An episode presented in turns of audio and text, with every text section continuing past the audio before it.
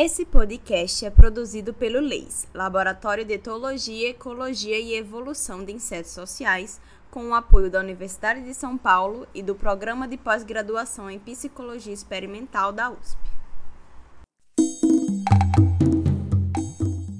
A espécie humana é conhecida por ter grande capacidade cognitiva e realizar diversos feitos graças ao seu cérebro superdesenvolvido. Por isso, é comum imaginarmos que seres tão pequenos e aparentemente simples como os insetos não tenham a mesma capacidade.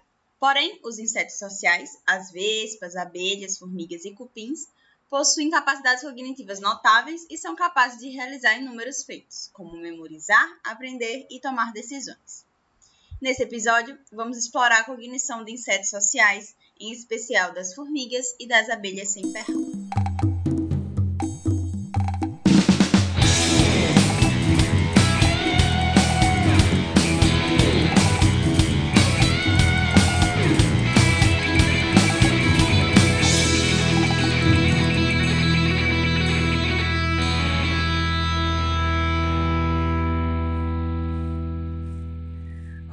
Eu sou a Duda e esse é mais um episódio do Adição do Formigueiro. Hoje conversaremos sobre cognição em insetos sociais e para isso temos dois convidados internacionais, o professor Michel e o professor Nicolás. Então, sou Nicola, sou atualmente professor no Departamento de Psicologia Experimental da Universidade de São Paulo, orientador uh, do programa em Psicologia Experimental uh, e trabalhou principalmente com comportamento social de formigas, abrangendo, na verdade, todos os temas relevantes do comportamento, seja forageamento, uh, reconhecimento, conflitos dentro da colônia e entre as colônias, ecologia e evolução. Uh, na minha formação, na verdade, eu comecei uh, fazendo um curso de agronomia lá em Paris, que se chama AgroParisTech, e comecei trabalhando com diversidade de abelhas no deserto uh, da Arizona. E aí é assim que eu encontrei uh, as abelhas famosas que estavam chegando lá no, na época, que são as abelhas que saíram de São Paulo para conquistar a América uh, criando todo, todos os tipos de, de problema. E aí as abelhas africanizadas, eu encontrei ela na natureza, no deserto. E aí eu acho que foi lá que eu decidi trabalhar com insetos sociais. Então fiz meu mestrado na Universidade de Tours, na França, trabalhando com abelhas ainda. E depois eu me mudei para a Inglaterra eu fiz meu doutorado na Universidade de Sheffield com Francis Ratnix, ainda trabalhando com abelhas do gênero Apis. Depois eu trabalhei um tempinho com cupim no meu postdoc. Em 2005 eu fui chamado como professor da Universidade Sorbonne Paris Nord, trabalhando com, na verdade, vários insetos sociais, que sejam abelhas, mamangavas, formigas, Nessa época eu comecei a trabalhar com o Dominique Frenot no Pará, trabalhando com neoponera, uma espécie de, de formiga neotropical e eu fiquei muito interessado nessas espécies. E aí, quando a oportunidade chegou de, de fazer um concurso lá na USP, em São Paulo, eu fiz e eu passei. Então, cheguei lá, fundei o Laboratório de Etologia, Ecologia e Evolução dos Insetos Sociais, no Instituto de Psicologia, onde tinha poucas pessoas trabalhando com, com invertebrados, mas uh, estou desde lá trabalhando. A minha esposa Ronara foi uh, concursada como professora faz quatro anos agora, então a gente coordena o laboratório trabalhando com todos os tipos de comportamentos. Eu sou Michel Mikael, eu sou austríaco, formado na Universidade de Viena, Áustria. Eu fiz meu mestrado, doutorado e um pós-doutorado no laboratório de um, um, neurofisiólogo, Friedrich Barth. Esse, esse Friedrich Barth ele é especialista em neurofisiologia de aranhas. Então, uh, achei aranhas não tão interessantes como o meu orientador achava, mas ele abriu uma possibilidade de, de estudar durante o mestrado, ele abriu a possibilidade de estudar as abelhas sem ferrão no Brasil.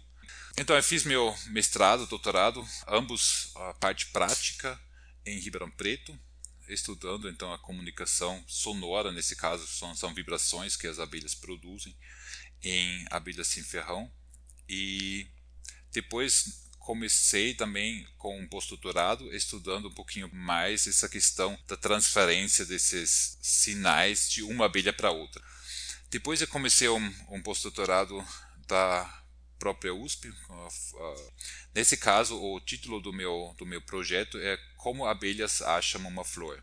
Então, essa, essa questão, como as abelhas percebem seu ambiente, quais informações elas, elas utilizam para detectar uma flor. Essas questões eu abordei, vamos dizer assim, não, não consegui resolver, mas eu abordei pelo menos durante esse meu pós-doutorado.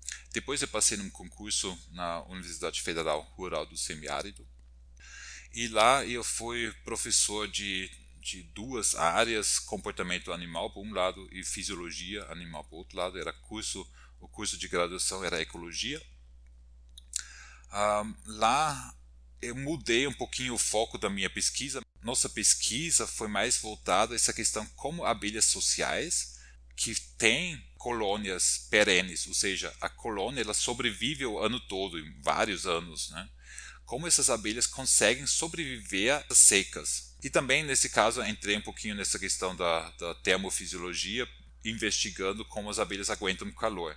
Ah, agora, voltei em 2019, voltei para São Paulo, passei num concurso na USP, agora atualmente eu sou professor do departamento de Fisiologia do Instituto de Biociências. Minha pesquisa agora voltou um pouquinho mais, em, na verdade eu dividi agora a minha pesquisa em, duas, em dois ramos. Por um lado eu vou, vou seguir essa parte da fisiologia térmica, que é uma parte que nós começamos lá em, em Mossoró, mas ainda não foi, também acho que é uma coisa que não vai ser terminada por muito tempo. Um, e por outro lado, eu estou voltando mais a essas questões da, da fisiologia sensorial, como as abelhas percebem seu ambiente e o que elas fazem com a, com a informação. Para a gente começar a nossa conversa, eu queria começar bem do começo, assim, sabe? Abordando como é que é um sistema nervoso de um inseto. Eu acho que a maioria das pessoas não para para pensar nisso.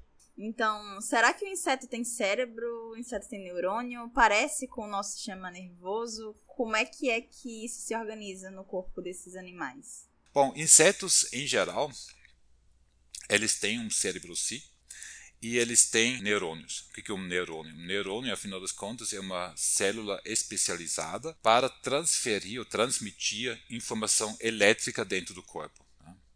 Essas, essas células nervosas eles já ocorrem em animais muito evolutivamente evolutivamente muito mais antigas, muito mais entre aspas primitivas. Né? Água viva, cnidários. Nas águas vivas uh, nós já temos sistemas nervosos. Então nós temos neurônios, nervos, células nervosas que transmitem informação. Para que que essa precisa dessa transmissão de informação? Porque se um animal está sendo estimulado de alguma forma. Vamos supor que tem um predador que quer arrancar uma, uma tentácula, uma parte dessa, dessa água viva. Né? Esse animal precisa reagir de alguma forma. Né? Então ele precisa enviar essa informação, utilizar essa informação. Predador chegou, predador está me atacando e ela tem que reagir. Para essa conexão entre percepção de um estímulo e execução de uma resposta, eles precisam de um sistema nervoso. Tá? Então, sistemas nervosos, em geral, o, o neurônios em si, são uma coisa que são, ao longo da evolução, são muito antigos. Tá? Logicamente, ao longo da evolução, conforme uh, os grupos ficaram mais complexos, surgiram no, novas tendências. Uma dessas tendências evolutivas, uma tendência evolutiva é uma coisa que surge em algum ponto, tá? e os grupos mantêm essa essa característica depois de um, depois depois disso, né? é uma tendência evolutiva. Uma dessas tendências evolutivas é a produção, a criação de um cérebro. Para que, que serve um cérebro? Um cérebro, afinal das contas, é nada mais e nada menos do que uma aglomeração de neurônios, de nervos, de, de células nervosas. Para que, que serve esse cérebro? Esse cérebro servia para antigamente, também hoje em dia, né, ah, quanto mais curta a conexão entre uma célula nervosa e a outra, mais rápido funciona essa troca de informação. Porque imagina que você, se você é um animal, que você tem um, um se você está sendo uh, atacado em um lado, você precisa mandar toda a informação por várias vias longas até essa, até essa informação está sendo processado, caso que não tivesse um cérebro, demora mais tempo. Às vezes, assim, talvez não muito mais tempo, mas às vezes demora tempo demais para um animal sobreviver ou escapar a um predador. O cérebro, uh, inicialmente, aquilo que a gente pode chamar de cérebro é principalmente na parte frontal do corpo dos animais. Então isso, essa evolução do cérebro surgiu junto com os animais que a gente chama de bilaterais, que são animais que têm dois lados do corpo iguais, então igual nos seres humanos, se a gente fizesse um corte aqui no meio da cabeça até o, os pés, né, a gente tem dois lados mais ou menos iguais, não completamente iguais. Né? Esses animais bilaterais, que temos uns vermes bem, bem primitivos, que são animais bilaterais, muito antigos, não sei quantos milhares de anos esses já existem. E esses animais bilaterais, o que que, o que que essa situação do corpo criou? Essa situação bilateral criou agora que os animais tinham uma direção preferencial de um movimento. Imagina, por exemplo, uma água viva que não é bilateral, uma água viva é redonda ela não tem uma, uma direção preferencial, ela vai para qualquer canto no mesmo, assim, não no mesmo tempo, mas ela pode ir para qualquer canto uh, com a mesma facilidade. Um animal bilateral, eles são mais alongados e eles têm uma, uma imagina uma minhoca, uma minhoca tem uma, uma direção preferencial para onde ela vai. Né? O que que vai acontecer nesse caso? Essa minhoca, ou esse, vamos chamar isso agora de minhoca, essa minhoca ela vai chegar com essa a parte frontal sempre primeiro num novo ambiente, ok? Esse novo ambiente ele sempre traz um monte de informação nova, cheiros, predadores, presas, tudo isso ela vai encontrar primeiro com a parte frontal. O que, que faz sentido então nesse caso? Juntar o máximo possível de, do sistema nervoso naquela parte frontal, devido ao fato que ela tem que, ela vai experimentar todo esse novo ambiente com essa parte frontal primeiro. Então, com isso surgiu ao longo da evolução essa aglomeração, aumento de células nervosas na parte frontal do animal. Aí a, a, o animal recebeu rapidamente a informação e já conseguiu reagir rapidamente devido ao fato que ele tinha essa compactação dos, do, das células nervosas. E logicamente também com, com isso também surgiu essa tendência de colocar muitos sensores na parte frontal olhos, nariz, assim, nariz, uma minhoca não tem nariz, mas eles têm, elas têm outros órgãos que, que são, que servem também para a percepção química. Então, coloca tudo, a grande maioria, naquela parte frontal, e essa parte frontal ela recebe então essa informação rapidamente e vai ser processada rapidamente por essa parte que a gente depois quando a aglomeração a, atinge uma determinada formação, a gente pode chamar de cérebro. Então, tanto as células nervosas como os cérebros em si são estruturas evolutivamente muito antigas. Tá? Então, não são coisas que surgiram apenas nos animais vertebrados, ou seja, peixes, anfíbios, répteis, aves e mamíferos. São coisas muito mais antigas uh, e grande parte dos invertebrados também tem tanto sistemas nervosos como também uh, cérebros de várias formas diferenciadas. Respondeu, ainda falou ainda mais importância e tal, foi ótimo, eu gostei bastante. Nico, você quer complementar? Isso, isso para complementar, eu acho que isso abre bem também sobre uh, tratamento de informações, porque pensando na psicologia e também nos aspectos mais uh, mais conceptual sobre como que o animal se orienta no seu ambiente, a gente, por muito tempo, por causa dos filósofos e também de alguns psicólogos, essa ideia que em invertebrados, que são considerados animais mais simples, desde também os primeiros naturalistas que tinham essa cadeia de complexidade, essa escala de complexidade ao longo do vivo, que na verdade a reação do comportamento, a, a reação ao estímulo era muito simples, então o comportamento era uma resposta meio que automática a estímulos específicos. O Timbergen também, no início da etologia, ele tinha muito esse aspecto que estímulo vai dar resposta, assim não se diferenciando muito dos behavioristas, na verdade, e dessa ideia de uma caixa preta que a gente não estuda, não só porque é muito complicado estudar o cérebro, mas também não é muito importante em animais que não tem nossa complexidade de consciência de si, de religiosidade, de outras coisas que por muito tempo foram consideradas específicas da, da espécie humana.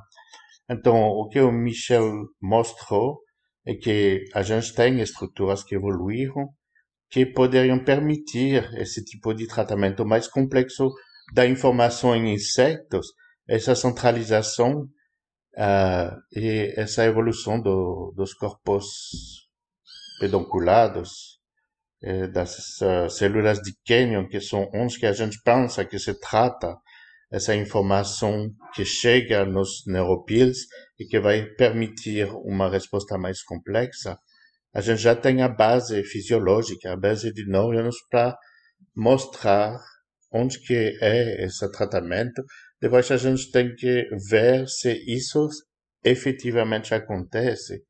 E isso se faz mais no estudo do, do comportamento, por enquanto, pelo menos. Porque tem, tem muitas uh, áreas que usam imagens do cérebro para ver acontecendo aprendizados dentro do, do próprio cérebro. Assim. A gente já sabe, né, Sim, tem cérebro, sim, tem neurônio. Como o Nicole bem pontuou, pode não ser tão complexo quanto na nossa espécie, mas isso não é um sinal de que é menos evoluído.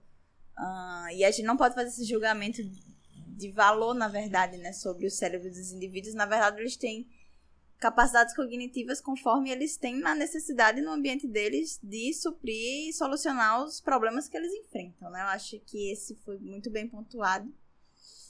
E agora é o momento de vocês nos impressionarem, né, ouvintes desse podcast, com a capacidade cognitiva dos insetos, né? O que, é que os insetos conseguem fazer com esses cérebros, com esses neurônios, e que a gente não sabe ainda, né? Quais são as habilidades que eles conseguem desempenhar?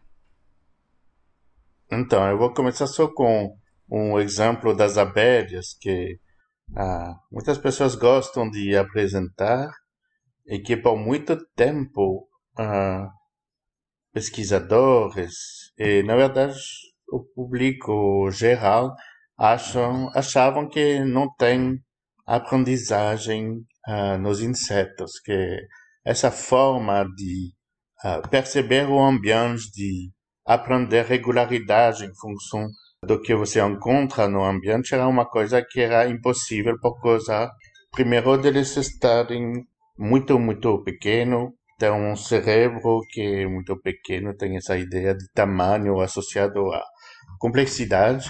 E aí tem um pesquisador alemão que começou a questionar isso e a trabalhar com abelhas do, do gênero Apis, as abelhas europeias. E aí começou a fazer teste com esses insectos para ver se elas conseguiam associar algumas, alguns estímulos com uma recompensa. Então, isso era o Van Frisch, que ganhou o prêmio Nobel da etologia junto com Timbergen e o Lorenz.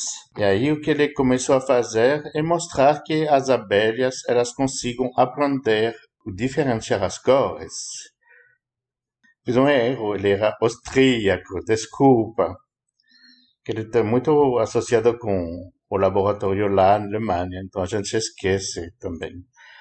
Então ele mostrou que não só os indivíduos, as abelhas, elas conseguiam diferenciar as cores, mas quando você recompensava elas, quando elas chegavam numa cor específica, elas aprendiam que essa cor específica era associada à recompensa.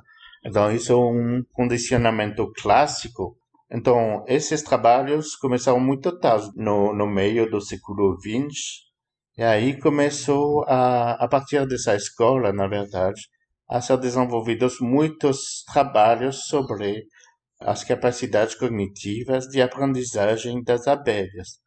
Um, específicos da radiocognição, então se colocar uma abelha em um labirinto, ela tem que aprender uma regra para achar a, para achar a recompensa.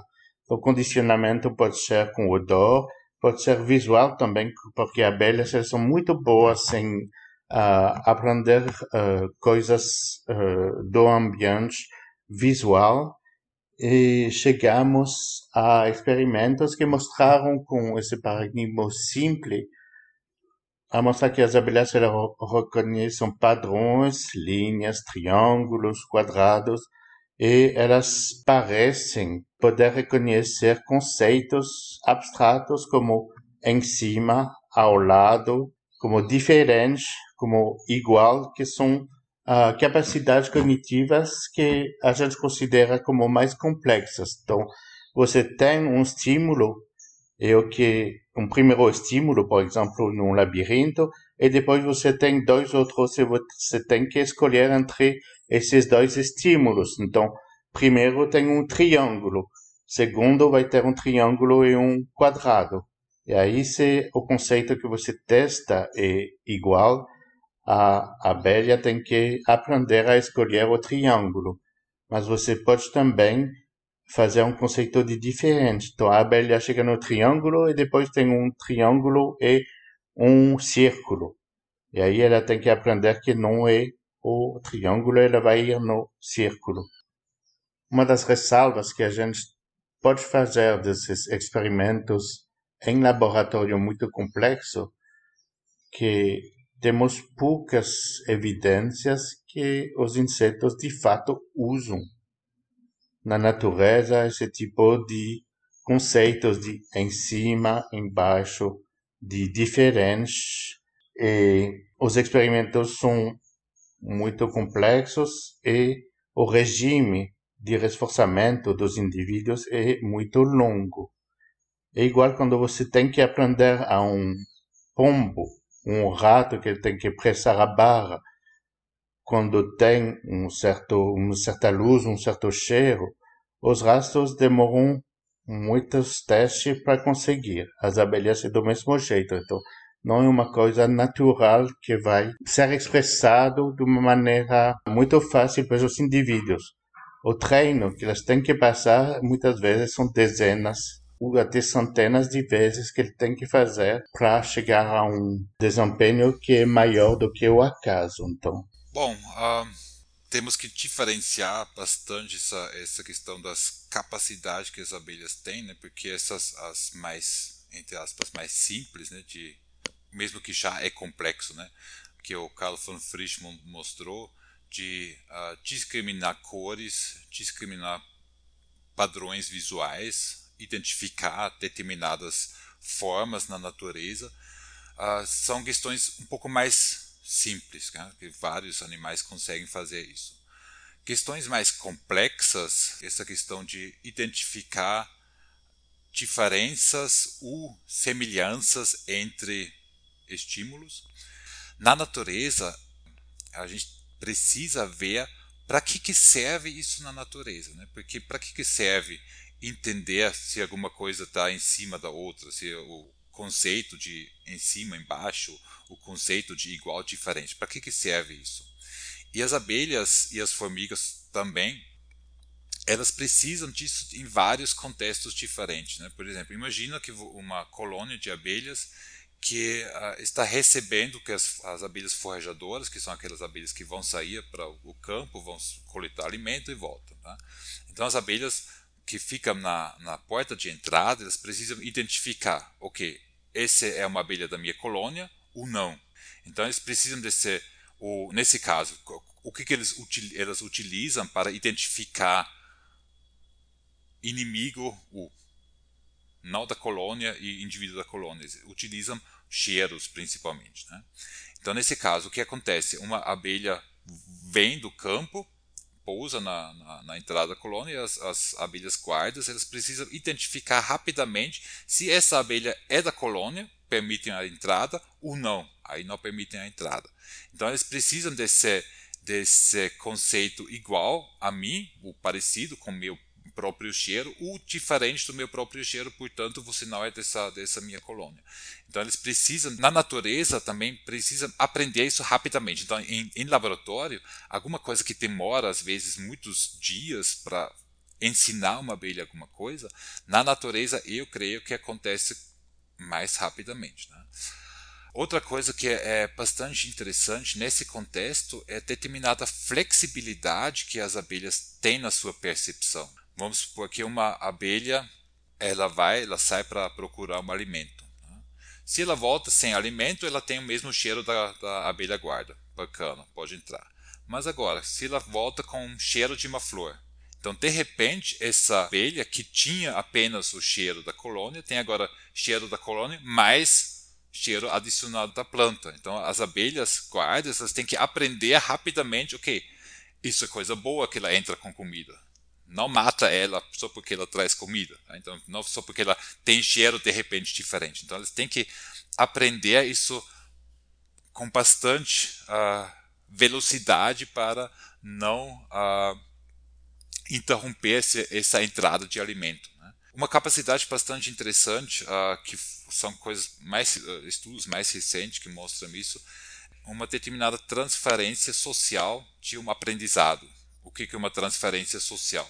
Por exemplo, uma abelha aprendeu alguma coisa, um indivíduo aprendeu alguma coisa, e um outro indivíduo assiste, só assistindo essa ação, ela aprende. Ela não precisa aprender pessoalmente, mas só vendo essa outra, esse outro indivíduo fazendo alguma coisa, ela também aprende com isso. Isso é uma transferência social de um conhecimento. Isso foram feitos uh, estudos lá na, no laboratório do Lastítica, principalmente né, que eles, que eles utilizam, isso vocês talvez já viram esses vídeos dos, das abelhas jogando futebol. A parte interessante desse experimento é que outras abelhas que estavam assistindo uma abelha fazendo isso, aprenderam isso, conseguiram fazer isso com muito mais facilidade do que essa primeira.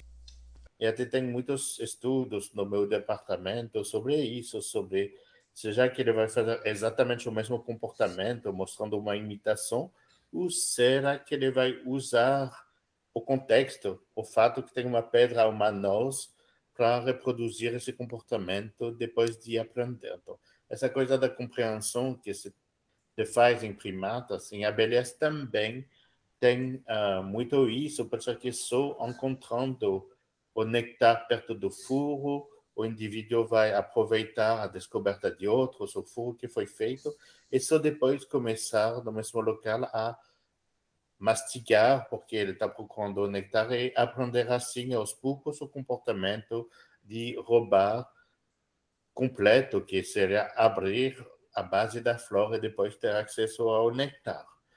E, então, só para terminar sobre isso, uma coisa importante uh, de considerar é que quando a gente observa a mesma coisa em espécies diferentes, isso não significa que cognitivamente, ou em termos de aprendizado, de complexidade do comportamento, são coisas exatamente iguais.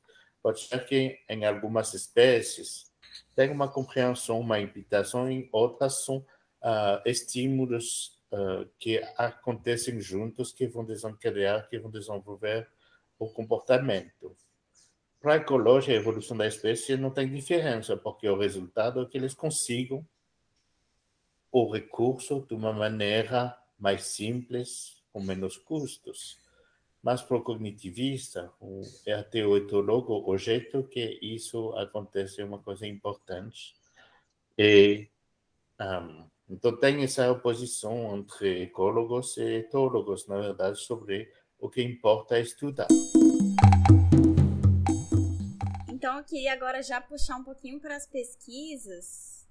E vocês já citaram mais ou menos como é que são feitas pesquisas para desvendar a cognição dos insetos, né? Geralmente são experimentos de, de associação, né? Onde um estímulo é associado a uma recompensa e aí o animal consegue escolher aquele, aquele estímulo sempre, todas as vezes, né? E que nem sempre é rápido, pode ser que demore mais ou menos, a depender de vários fatores, né?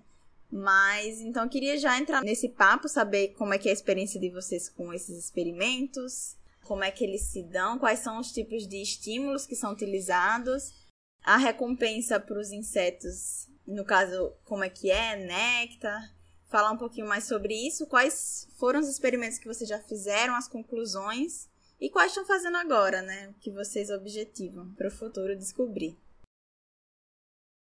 Bom, eu acho que a questão né, das, como, como descobrir, como pesquisar isso, né? basicamente o que é sendo feito é oferecer uma recompensa para algum truque que a abelha tem que fazer. Esses truques agora podem ser diferenciados, podem, ser, podem ter níveis uh, mais simples ou níveis mais complexos. Né? Vamos o, o, mais, entre aspas, mais simples, que o Carl von Frisch já mostrou, uh, uma abelha vai para uma determinada cor, ele tem que escolher entre várias cores e, e vários uh, tons de cinza diferentes, e se ela vai para a cor correta, ela recebe a recompensa. Né? Então, essa, essa discriminação relativamente simples. Tem essas questões mais complexas, né? quando você manda a abelha dentro de um labirinto. Então, essa, essa questão do, do Carl von Frisch, isso pode ser feito, você tem uma mesa, você tem aí seus, seus suas placas de cor e você manda a abelha para essa tem, tem que treinar a abelha a ter essa mesa porque o primeiro passo que é relativamente complexo a abelha tem que aprender que isso que você está apresentando a ela é uma flor porque você está oferecendo uma coisa super complexa para ela assim, talvez também não super complexo, porque flores em si também já são complexas, né? Mas ela precisa aprender, a primeira passo ela precisa aprender, ok, isso aqui agora é a sua flor e você vai se alimentar nessa flor. Então você treina essa abelha a aprender isso. Depois você pode treinar, tem vários experimentos que mostram isso, treinar as abelhas dentro de um labirinto. Os labirintos têm vantagens em alguns casos, né? Por exemplo, igual o, o Nico também já falou, você apresenta à abelha uma determinada coisa no início do labirinto e depois ela tem, normalmente são labirintos em Y, ou seja, ela tem uma entrada e depois tem uma escolha para a direita para a esquerda. Tá? Então, o que a abelha vê na, na entrada, por exemplo, uma, um triângulo amarelo. Tá? E depois ela entra nesse labirinto e no labirinto ela vê no lado esquerdo um triângulo amarelo e no, no lado direito um triângulo azul, por exemplo. E ela tem que saber, ok, eu entrei, passei pelo triângulo amarelo, tenho que seguir então triângulo amarelo. U, isso seria esse conceito de igual, então ele tem que seguir a parte igual. U é tem que seguir a parte diferente. Então, eu passei pelo triângulo amarelo, então eu não posso ir no meu próximo, na minha próxima escolha para o triângulo amarelo. Tem que escolher o triângulo azul. Isso seria esse aprendizado com conceito diferente. Uh, os pesquisadores fizeram várias coisas bem mais complexas do que isso. Tá? Eles, eles mostraram labirintos com várias escolhas, uma atrás da outra. Né? Não, não era um simples labirinto em Y, mas depois que a abelha passou pelo primeiro Y, tinha um novo Y, tinha vários, vários Y sucessivos, né? que até, até, a abelha finalmente chegou no fim da tarefa. Ah, e eles apresentaram, por exemplo, ah, imagens de flores na, na, na primeira entrada, uma flor redonda. E na segunda eles mostraram, por exemplo, uma flor, uma outra flor redonda e uma flor que não era redonda. Né? E a abelha ela tinha que uh, saber, tinha que lembrar, ok, passei por uma flor redonda, por exemplo, então o próximo passo também tem que seguir, mesmo se a flor era as cores eram diferentes, o tamanho era diferente, tudo era diferente, a única coisa que é, o formato era também mais ou menos redondo, então ela tinha que seguir esse formato redondo. Depois, por exemplo, eles tiraram, eles, eles retiraram as cores, então eles tinham que uh, abstraía essa informação e seguia, por exemplo, uma, a, mesma flor só sem cores. Né? Então eles têm que eles uh, fizeram isso através desses labirintos. Né? Isso é uma, uma, um sistema de fazer, é o sistema que eu também estou utilizando atualmente uh, nas minhas pesquisas com as abelhas sem ferrão. Tem outro sistema que é muito bem sucedido com abelhas apis mellifera, mas que nós não conseguimos replicar muito bem com as abelhas sem ferrão. Ou seja, a gente, na verdade, eu nunca consegui. Tem pessoas que já conseguiram, eu nunca consegui. Que é você tem uma abelha dentro de um, um tubo de ensaio, você prende ela e você oferece a ela um cheiro. Tá? Através de uma, por exemplo, uma pipeta, você tem uma, um, um, um papel filtro com um determinado odor e aí você aperta a pipeta e sai esse cheiro. Para a abelha, esse cheiro inicialmente significa nada. Okay? Igual no, no caso do, do cachorro do Pavlov, né, quando se toca o sino, o sino não significava nada para esse cachorro. Mas o que, que o pesquisador faz? Ele toca enquanto ele, ele logo em seguida, quando ele apertou esse, esse, quando ele apresentou esse cheiro, ele toca a antena e as partes bucais da abelha com uma recompensa, que nesse caso também é xarope. Para as abelhas, a recompensa que melhor funciona é sempre xarope, então se a gente utiliza água com açúcar, basicamente. Então, tocando essa antena, as antenas e as partes bucais com, com esse xarope, causa um reflexo igual o reflexo do cachorro do, do, do Pavlov, o dos cachorros, porque acho que não era apenas um, acho que deve ter usado milhares ao longo da vida dele, uh, que tem esse reflexo de salivação quando ele percebe uma comida. Né? E as abelhas têm um reflexo parecido, quando se toca as antenas e as partes bucais com açúcar, eles estendem a língua, chamado de proboscis, no caso das abelhas. Né? Uh, então, esse paradigma, esse tipo de experimento é chamado de o paradigma da extensão de proboscis o protocolo da, da, extensão de propostas. E ao longo do tempo, então eles, os pesquisadores ficam associando cheiro com reflexo, igual o Pablo faz, sino com comida para o cachorro. As, os, os, pesquisadores apresentam o cheiro, que no início para a abelha significa nada, mas depois de um tempo, isso são ah, até isso é relativamente rápido. Na terceira apresentação do cheiro, eles já entenderam, ok, quando vem o cheiro, logo em seguida vem a comida. Então eles já começam a estender propostas antes que a, o pesquisador está tocando as antenas e as partes bucais com o açúcar. Né? E nesse caso, eles conseguem, com esse protocolo em apis mellifera, eles conseguiram identificar que as abelhas conseguem discriminar cheiros muito. Uh, coisas muito absurdas. Tá? A mesma substância química, basicamente a mesma substância química, só que tem uma, uma coisinha diferente, que para nós, seres humanos, nem, você nem consegue nem perceber, nem entender como essas duas coisas podem ter um cheiro diferente. Tá? Ah, e as abelhas conseguem identificar esses cheiros diferentes, né? porque através desse, desse protocolo dá para dá fazer essa, principalmente trabalhando com cheiro nesse caso, acho que houve pesquisadores também já tentando com cores, que não deu tão certo. Mas com cheiros, em apis mellifera isso dá certo. Em abelhas sem ferrão, isso não dá certo. O que é interessante nas abelhas apis mellifera? Apis mellifera são abelhas que são foram domesticados já milhares de anos atrás. Eu não sei se eles foram domesticados porque eles se deixaram domesticar com mais facilidade, ou se as abelhas hoje em dia são mais uh, participa, participa melhor desses experimentos porque elas foram domesticados. Essa parte não sei a, a conexão. Mas as abelhas, ferro, as abelhas apis mellíferas realmente elas fazem tudo que você quer que elas façam. As abelhas sem ferro fazem de jeito nenhum. Você coloca ela lá nesse tubinho de ensaio, faz exatamente a mesma coisa que eles falam. Ah, com apis mellifera faz assim, faz assado. Você faz exatamente a mesma coisa e a abelha simplesmente não faz nada. Ela nem mostra a língua para você quando você cutuca ela com, com, com xarope.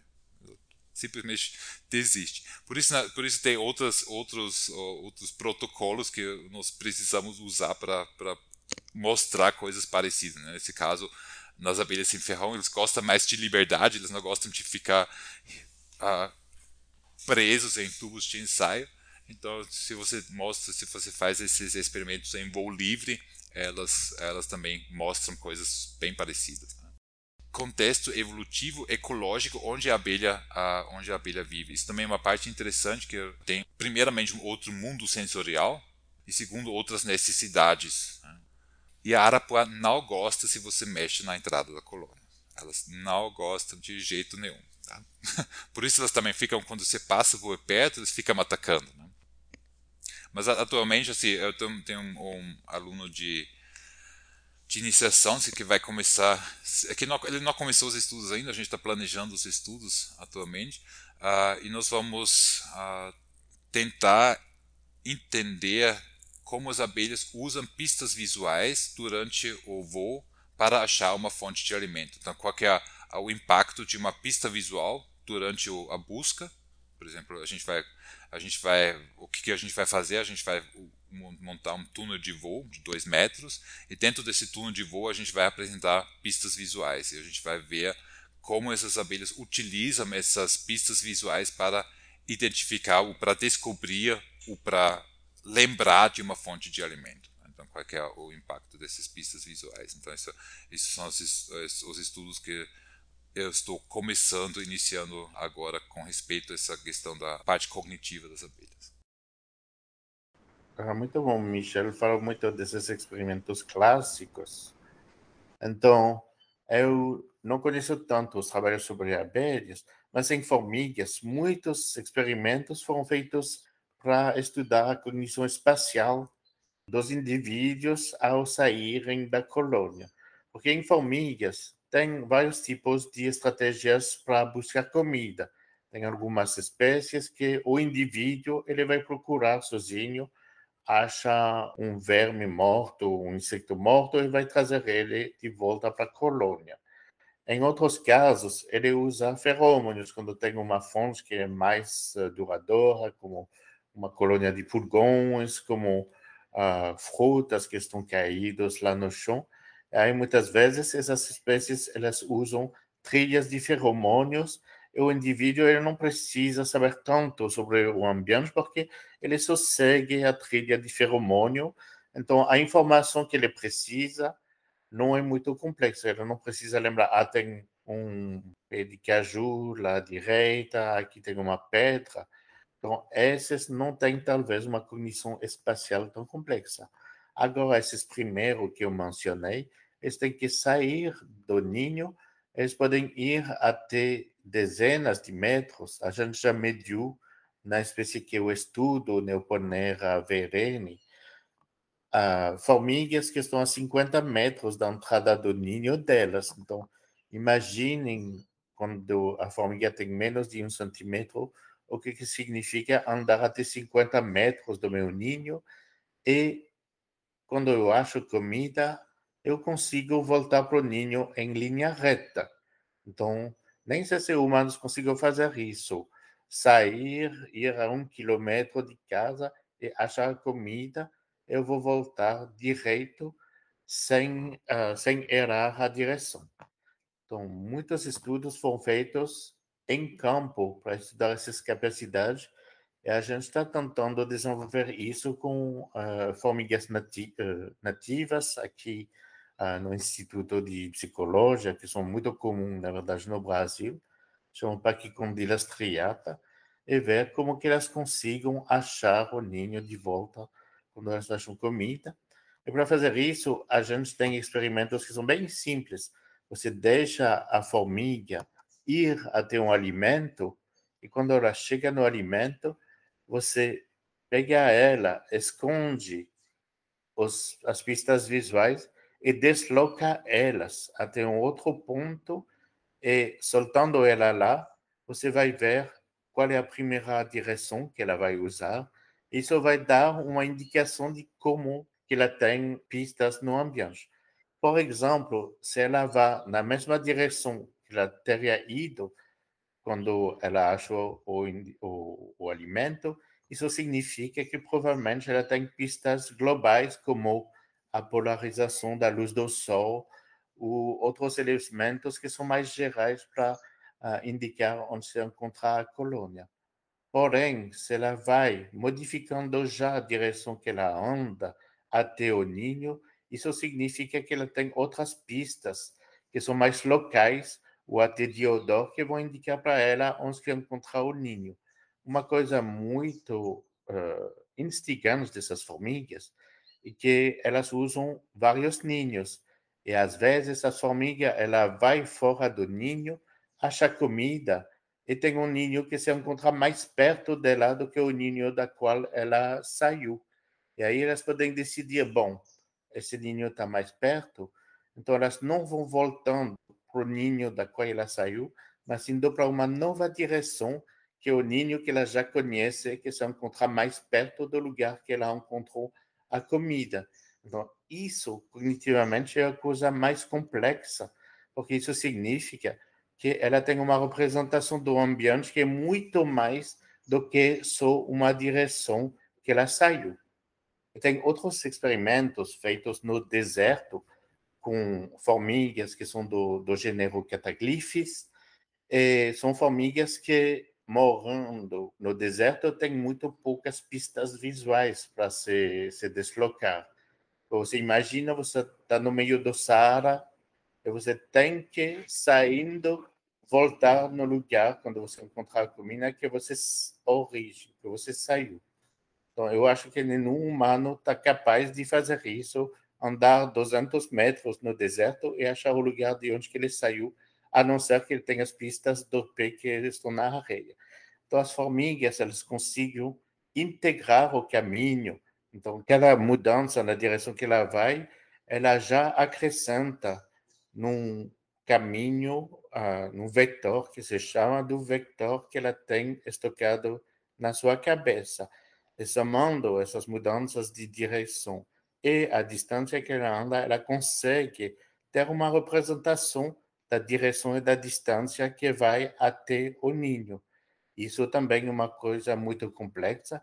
Foi mostrado com esses experimentos de deslocamento, de usar na verdade, trazer o laboratório para fora do laboratório e dentro do local onde se encontra a formiga. Então, ela integra a direção, mas também o que os pesquisadores mostraram é que ela conta o número de passos que ela fez desde que ela saiu do ninho. Como que eles mostraram isso? Isso é bem engraçado. Eu gosto de contar essa história eles colocaram pequenos palitos nas, nas pernas das formigas. E aí, quando a formiga andou, se ela conta o número de passos, como ela tem pernas mais longas, ela vai viajar mais longe do que ela pensava, porque as pernas dela são mais longas. Então, você faz isso, a formiga vai até o local e depois você tira essas, uh, esses pequenos palitos que são nas pernas e você olhar o quanto ela anda. Então, se ela conta o número de passos, a distância que ela vai andar sem os palitos vai ser menor do que essa que ela deveria andar porque ela aprendeu a distância. Então, esse que se chama de podometro é uma coisa bem, bem interessante também. Então, elas contam os passos, ou elas integram a distância em função do número de passos que elas fizeram, integram a distância apesar de muitas mudanças de direção. Então, são ah, níveis de cognição espacial que são muito elaborados. Ela também usa a polarização do Sol. O que é interessante é que isso apareceu num local que a gente não tem as pistas visuais ah, suficientes para usar outros tipos de cognição. E, ah, então, soluções diferentes foram desenvolvidas por causa das pressões de seleção. Então, tem uma variação muito grande desses tipos de, de mecanismos de localização dentro do ambiente dos animais. Coisas foram feitas em ambientes tropicais complexos com todo o dossel. Então, isso está faltando e por isso que a gente tenta também cumprir esse, essa, essa falta. Uh, Outra coisa que a gente tenta ver é a aprendizagem em condições naturais. Então, por exemplo, as formigas que eu acabei de falar de Pecondila, elas usam uma técnica para mostrar o local do alimento para outros indivíduos que é um pouco diferente. Tem uma formiga que vai até o ninho, que vai recrutar outra formiga e mostrar literalmente o caminho. Ela vai andar até o alimento e a outra formiga vai seguir e assim aprender onde se encontrar a, a fonte de alimento. É uma técnica que é meio lenta em relação a feromônios, ainda mais que a formiga que ensina o caminho, ela se adapta à cadência de aprendizagem da outra. Então, se a outra formiga está meio ruim, não consegue seguir, a primeira formiga ela vai parar esperar e assim que a outra se encontrar e voltar de novo ao contato, ela vai andar mais um pouco. Então, isso foi definido como o primeiro exemplo de ensino em animais não humanos, porque a gente tem essa interação precisa entre o aluno e o professor, que o professor ele muda o jeito de ensinar em função do que o aluno está aprendendo e o aluno, no caso, a formiga que ainda que se aluna, a formiga não gosta muito da fonte de alimento por causa do cheiro, por causa da comida que ela provou uh, na, nas mandíbulas da outra formiga que tenta recrutar, ela tem uh, menos motivação a seguir. E nesse caso, muitas muito mais vezes, a formiga que segue vai abandonar, vai tipo uh, parar de seguir a outra porque o custo que ela está enfrentando ao aprender lhe parece alto demais. Isso chega à minha último, última série de exemplos, essa coisa que a gente encontra aparentemente é que insetos eles também modificam essa probabilidade de fazer coisas, de aprender em função do que aconteceu de negativo ou positivo no passado, na experiência deles. Então, a saída comportamental, que seja humanos ou insetos, é parecida.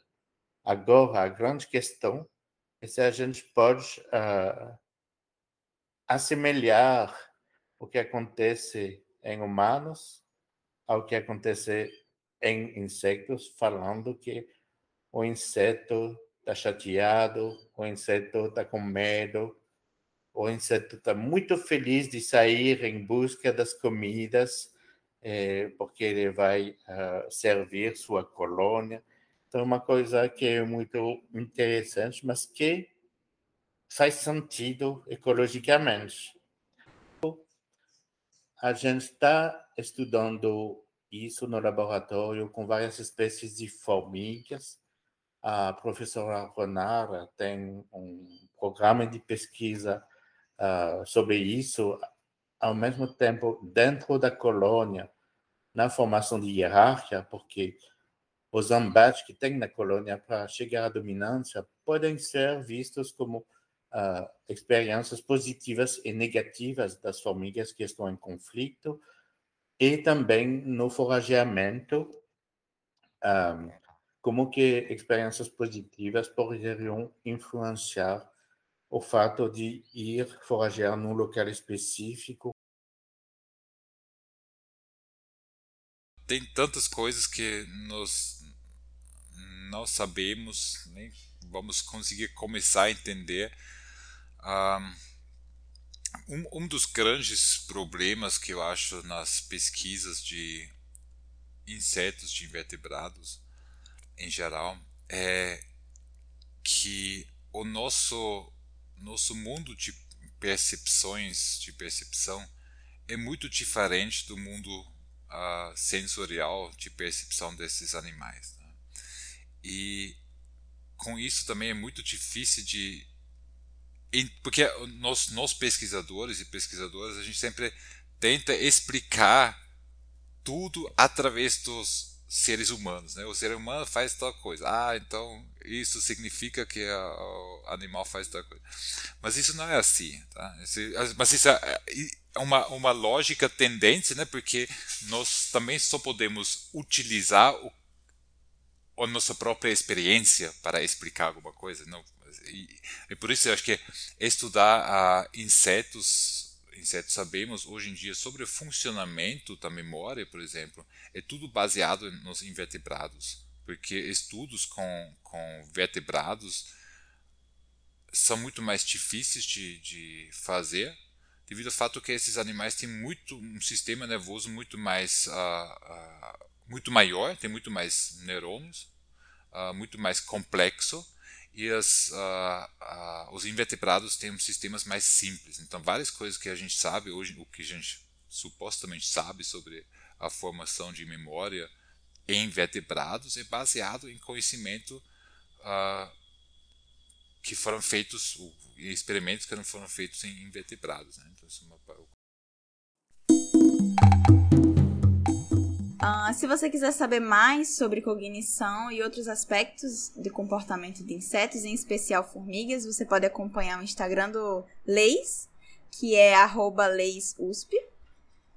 E você também pode mandar um e-mail para o podcast caso você tenha alguma dica ou alguma dúvida sobre o tema. O e-mail é aticandoformigueiro.gmail.com. Nos vemos em breve e até logo.